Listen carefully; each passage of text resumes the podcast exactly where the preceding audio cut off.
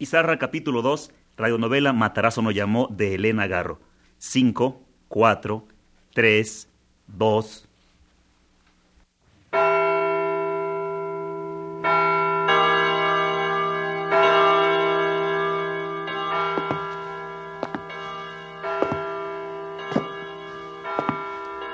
Y Matarazo no llamó.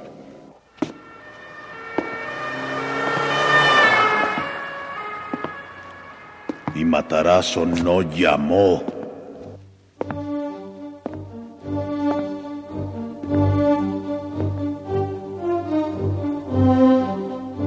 Radio Educación presenta Y Matarazo no llamó.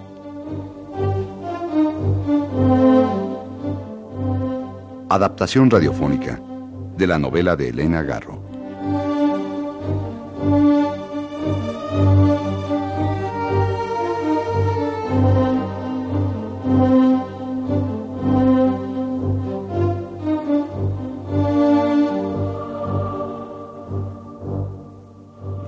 Aquellos hombres que usan un lenguaje pomposo y oratorio acompañado de gestos cordiales.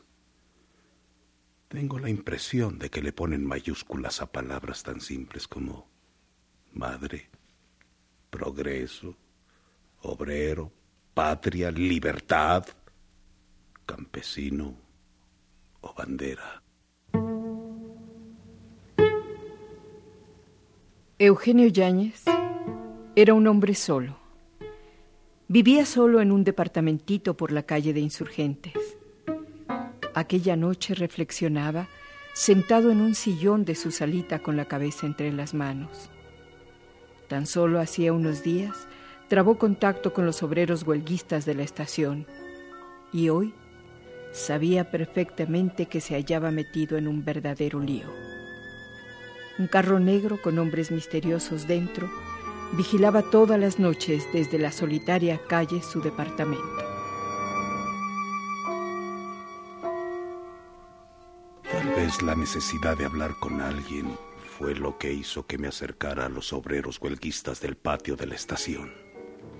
Quería mezclarme con ellos, compartir con ellos su huelga, aunque fuera de un modo accidental y lejano, para. para confundirme un poco con los demás, ya que también yo. Yo soy un desdichado.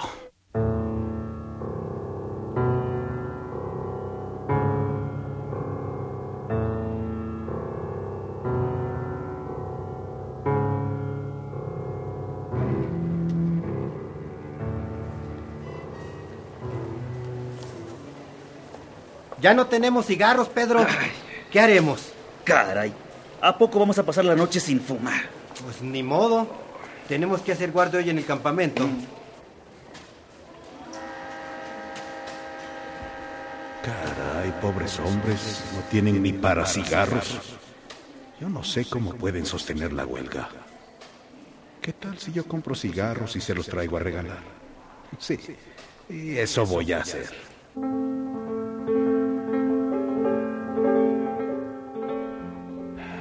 Estación está rodeada completamente de soldados inmóviles, pero alertas.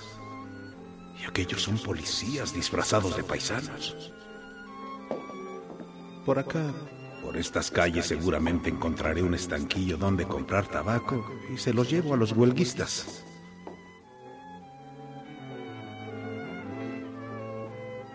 Señorita, por favor, deme 75 pesos de cigarros. ¿De qué marca? Pues de ninguna en especial. 75 pesos de, de todas las marcas. Ay, decídase, señor. ¿Qué marca de cigarrillos quiere? Pues 75 pesos de todas las marcas. Qué raro. Este hombre tal vez me quiere dejar vacío el estanquillo. Señorita, 75 pesos de cigarrillos de todas las marcas. Son para los huelguistas. Ay, pobrecitos. Les va a ir muy mal. Ya sabe usted cómo es el gobierno.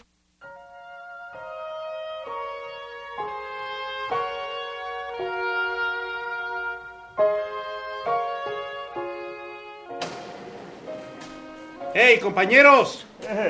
Aquí les traje este paquete de cigarros.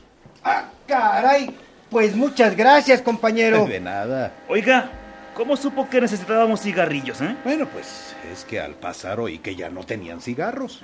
Oiga, ¿y cómo se llama usted, compañero? Eugenio Yáñez para servirles. Ah, bueno, yo soy Tito Vallarta, a sus Mucho órdenes. gusto, mucho gusto. Y yo me llamo Pedro Torres. Encantado. Ah, ¿Y usted por dónde vive, compañero Yáñez? Aquí cerca, sobre la calle de Insurgentes. Les voy a dejar aquí apuntada mi dirección.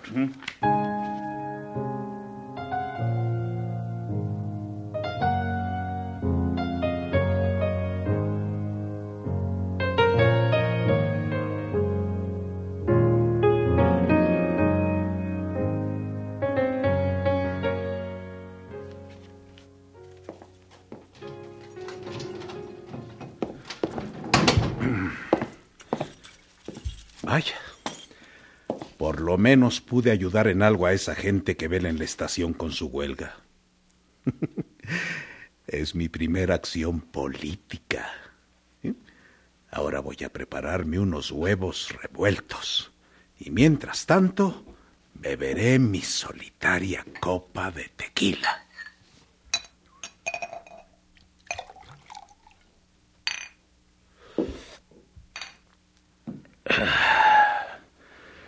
De manera que el señor gobierno es omnipotente, ¿verdad? Dice, no hay huelga y no la hay. Pues que vea que somos muchos los que no estamos de acuerdo con él. Bola de ladrones. Mañana le llevaré a los compañeros más cigarros.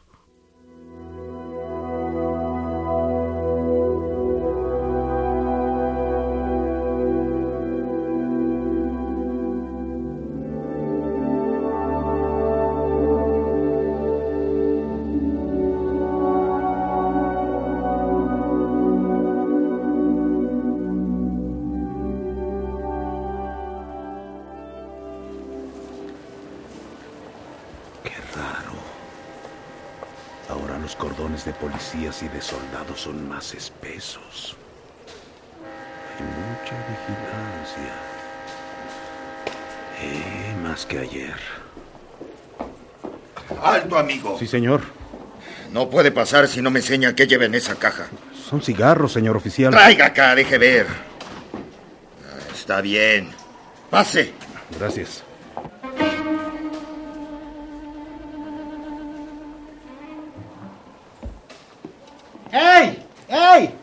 ¡Yañez! ¡Acá! Pedro, Tito, ¿cómo están? Bien, ¿qué tal? Pues les traje más cigarros, compañeros. Muchas gracias, compañero Yañez. Estábamos casi seguros de que volvería otra vez, compañero. Pues sí, claro, aquí me tienen.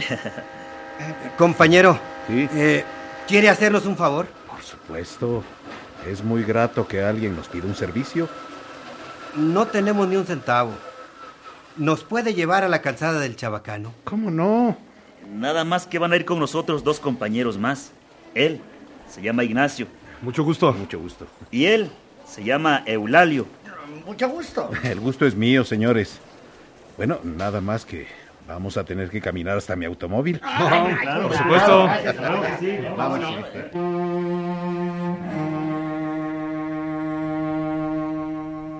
Un placer nuevo hizo caminar a Eugenio más a prisa. Se dio cuenta de que era el placer de la rebelión lo que lo animaba.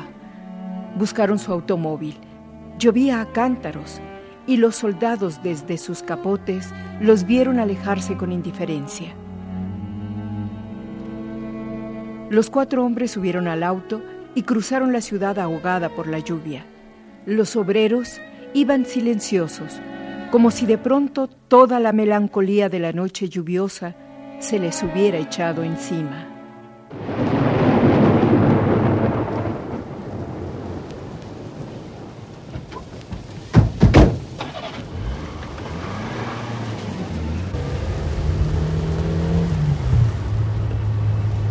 Siento la necesidad de decir cosas que no he dicho jamás en mi vida.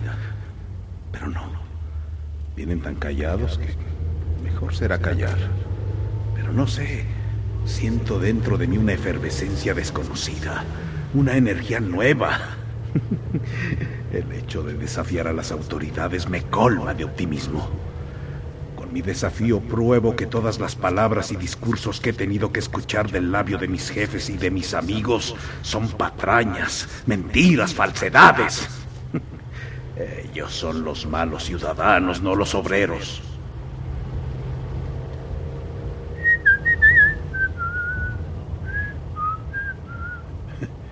Pero vamos a ver, muchachos. ¿Existe o no existe el derecho a la huelga? Claro que existe. Lo que no existe es el derecho a ejercerla. Entonces, ¿la huelga está prohibida? En la práctica está prohibida. En la Constitución y en las leyes de trabajo, el derecho a la huelga sí existe. Es uno de los derechos de la clase obrera.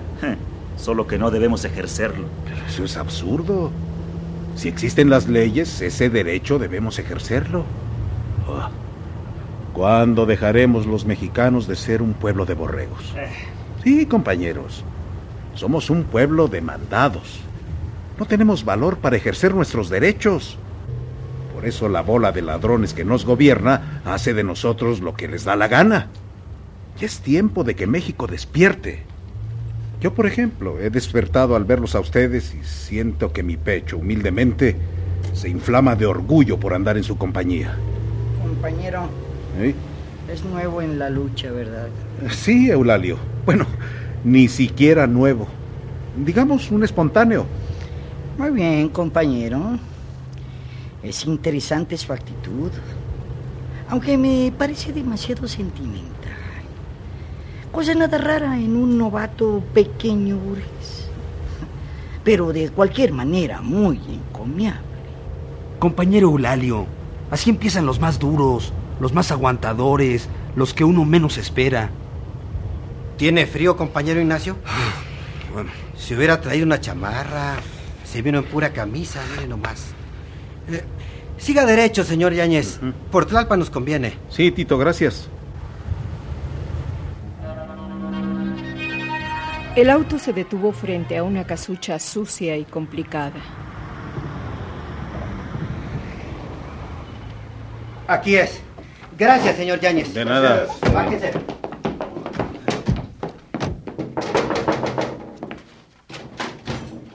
¿Están los galán? Mm, Sí, ahí están. Bueno, pues vamos a entrar. Véngase, compañero Yáñez. Permiso. Sí, cómo no. Entraron a un cuarto de paredes pintadas de color de rosa, en la que había una mesita de palo, y sobre de ella restos de chicharrones y jarros de café frío. Se quedaron todos de pie sin saber qué hacer. Eugenio miró en torno suyo. Están fregados. Qué cuartel general tan miserable. Ah, caray. ¿Y este centinela tan minúsculo, quién será? Ah, mm, tengo harto sueño. ¿Y los galán dónde están? En esa puerta. Voy a pasar a verlos. El niño señaló una puertecita al fondo de la habitación y luego se acostó en el suelo disponiéndose a dormir. Los galán. Deben ser muy importantes en la huelga. Me gustaría verlos. Todo esto me recuerda a las novelas rusas que leí cuando era joven. A lo mejor hasta soy uno de esos protagonistas. ¿De cuál? No, no, no sé. Se supone que debería tener miedo en esta situación, pero qué decepción. No siento nada. Voy a pasar a verlos.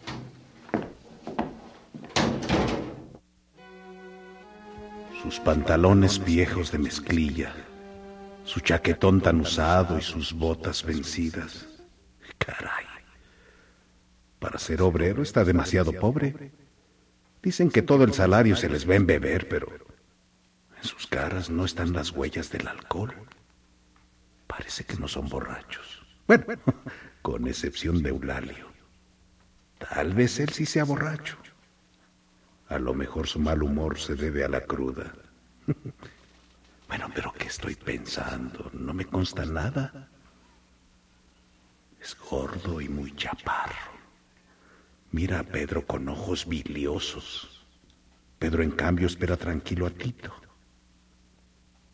Ignacio está nervioso. Se golpea la palma de la mano con el puño cerrado. No le gustó nada que Tito entrara solo a parlamentar con los galán y observa de reojo el disgusto de su amigo Eulalio. Hay una gran tensión entre Pedro y sus dos compañeros. Sí, también entre los obreros existen diferencias. Es una lástima. Una verdadera lástima. Su atención, por favor. Enseguida continuaremos. Movimientos Obreros con Obregón. En 1921, los ferrocarrileros se declararon en huelga. Pedían la destitución del gerente general, la participación de los trabajadores en la selección del personal y el reconocimiento de la Confederación de las Sociedades Ferrocarrileras como representante de los trabajadores ferroviarios. El presidente Álvaro Obregón se negó a aceptar sus demandas y puso a los obreros bajo el control directo del Poder Ejecutivo, justificando su apoyo a los esquiroles al declarar que la huelga representaba una amenaza para el gobierno. Desplazó de sus puestos de trabajo a los ferrocarrileros, introduciendo al ejército. Por su parte, los trabajadores sabían de las diferencias políticas que existían entre la Central Revolucionaria Obrera de México, la CROM, y Álvaro Obregón. La central se opuso a las medidas represivas del presidente y estuvieron a punto de caer en una ruptura total. Entonces el secretario de Gobernación, Plutarco Elías Calles, medió en el conflicto, pues él jalaba agua para su molino, porque sabía que su poder político descansaría luego en la CROM. Así fue que Álvaro Obregón firmó un acuerdo secreto con la CROM, pero las demandas de los ferrocarrileros, quienes triunfaron en esta coyuntura, prosiguieron con su tendencia independentista de la CROM. Sin embargo, dos años después, en enero de 1923, los tranviarios del Distrito Federal iniciaron un movimiento de huelga exigiendo la firma de un contrato colectivo, lucha que fue aplastada por el ejército y por medio de esquiroles que proporcionó la CROM. Algunos aspectos de la dinámica económica y social de México en el periodo 1920-1935. Jorge Alfonso Salazar Calderón. Muchas gracias. Continuamos.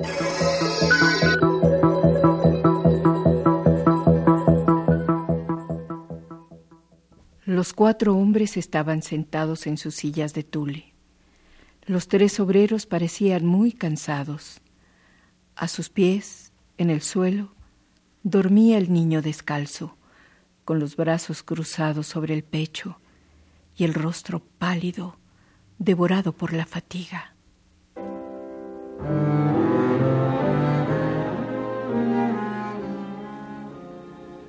¿De dónde lo sacaron? ¿Al novillero? Sí. Pues no sé. Hace tiempo que anda con nosotros. Vende la extra en la tarde y siempre nos trae noticias nuevas que escucha por aquí y por allá. Es un buen elemento. Hmm. Como de costumbre, no tiene padres, ¿verdad? ¿El novillero? No, no, no, no tiene familia. Creo que su madre vive en Michoacán. De su padre no se sabe nada. Ah. Él vino a la ciudad a hacer fortuna. Mm, es la falta de educación cívica la que produce casos como el de este niño. También la miseria, ¿eh? También la miseria. Ah, ahí viene ya el compañero Tito. ¿Qué hubo? ¿Qué pasó? Compañero Eulalio, Eh, dígame, compañero Tito. los compañeros Galán prefieren guardar ellos mismos los documentos. Dicen que les agradecen a usted y a Ignacio el sacrificio a que están dispuestos, pero en estos momentos no lo juzgan conveniente. De acuerdo. No hay ofensa, compañero. Aunque me parece muy arriesgado. Muy arriesgado. Estando ellos tan señalados.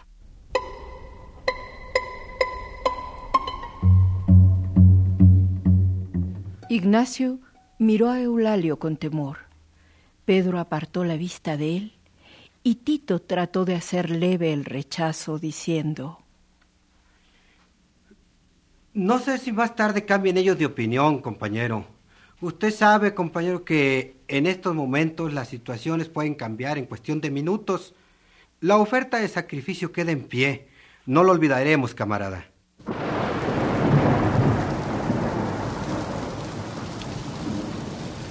Afuera, Continuaba lloviendo y los cinco hombres escucharon el caer de la lluvia sin volver a dirigirse la palabra, sumidos cada uno de ellos en su propia fatiga y en sus propios pensamientos. De pronto Eulalio rompió el silencio. El capitalismo está herido de muerte. Sí. Sin embargo, el poder burgués prevalece, no por la fuerza de su capital, sino por la falta de conciencia en la clase proletaria. Es la clase proletaria la única que tiene vigor propio, potencia intrínseca. El poder burgués se fundamenta sobre todo en los intereses creados. Solamente a través de intereses económicos es como se mueve el poder burgués. Pero la clase proletaria puede hacer más por sí sola, porque su fuerza radica en sí misma. Y si los proletarios se unieran, se levantaran como un solo hombre a la vez, se derrumbaría inmediatamente todo el sistema de la clase burguesa y el gobierno que es su mayordomo.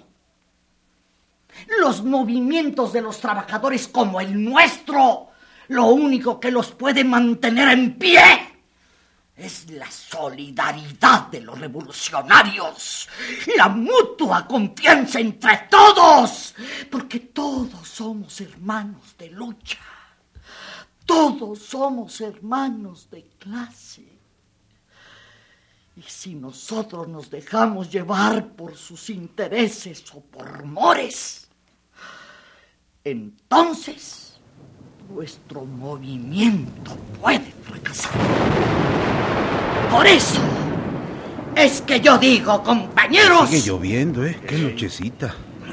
Continúe, compañero Eulalio, continúe, lo escuchamos. Dispense usted, compañero. Continúe, compañero. El hombrecillo guardó un silencio obstinado. Eh, voy a preparar café, compañeros.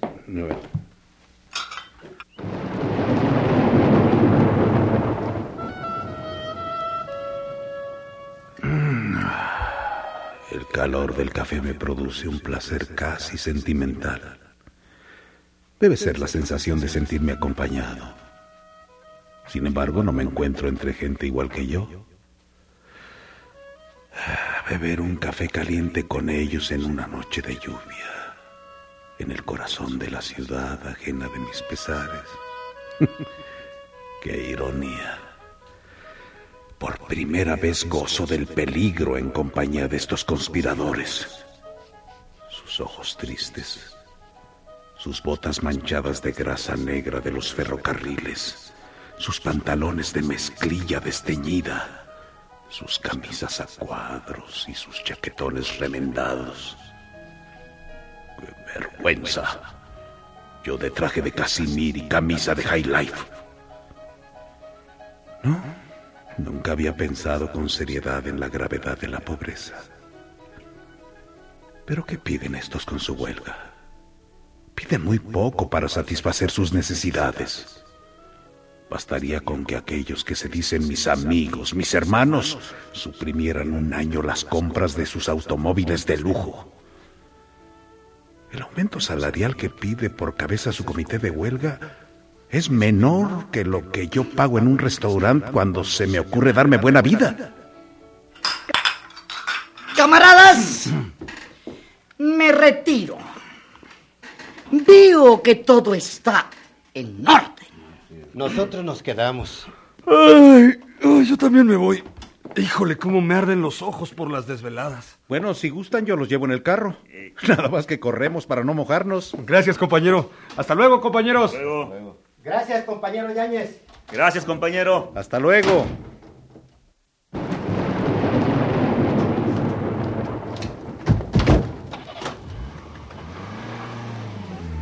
Bueno, pues ustedes me dirán por dónde me voy. Sí, compañero, yo le digo. Eh, primero llevamos a Ignacio y luego a mí. Bueno, está bien, compañero Eulalio. Entonces, váyase derecho y en el semáforo da la vuelta. ¿Cómo es posible que le haya negado a Eulalio la guarda de los documentos? Él y ningún otro ha sido uno de, de los grandes promotores de la huelga. Su colaboración ha sido definitiva. Aquí de vuelta a la derecha, compañero. Mm, no es justo que Tito y Pedro, dos elementos sin gran importancia, se tomen tamañas prerrogativas. Caray, son dos recién llegados. Bueno, ellos le dan mucha importancia a su intervención en el norte, que en realidad es mínima. ¿Verdad, Eulalio? Ah. Eh, ¿Aquí sigo derecho? No, no, no, no, métase por esta calle. Ah, ah, muy bien. Sí, aquí cerca yo vivo. Aquí, aquí, aquí. Bueno, aquí me quedo. Gracias, compañero. Aquí tienes tu casa. Gracias, compañero Ignacio. Adiós, Eulalio.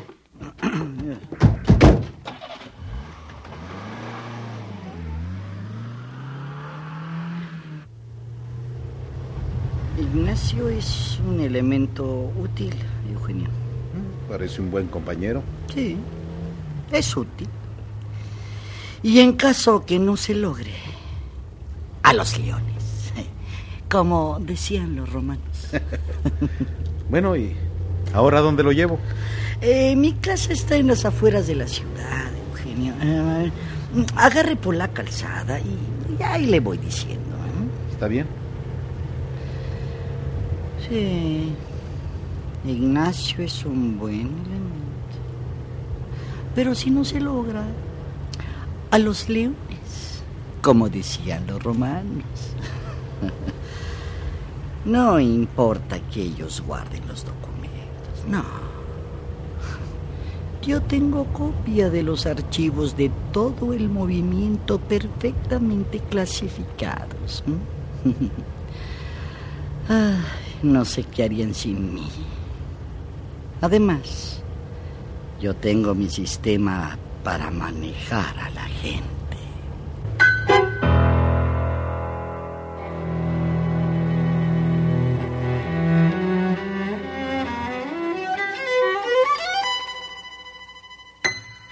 Continuaremos. ¿Lo esperamos? Y Matarazo no llamó.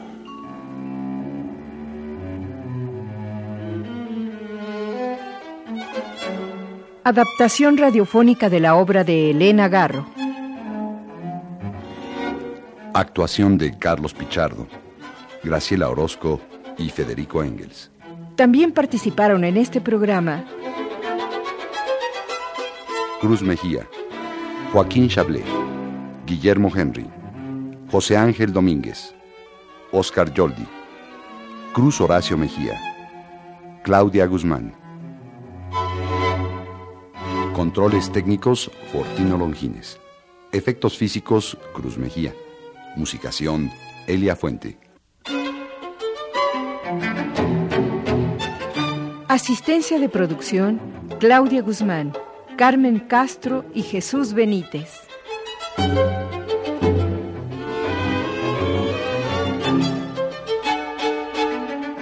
Esta es una producción de Radio Educación a cargo de Edmundo Cepeda.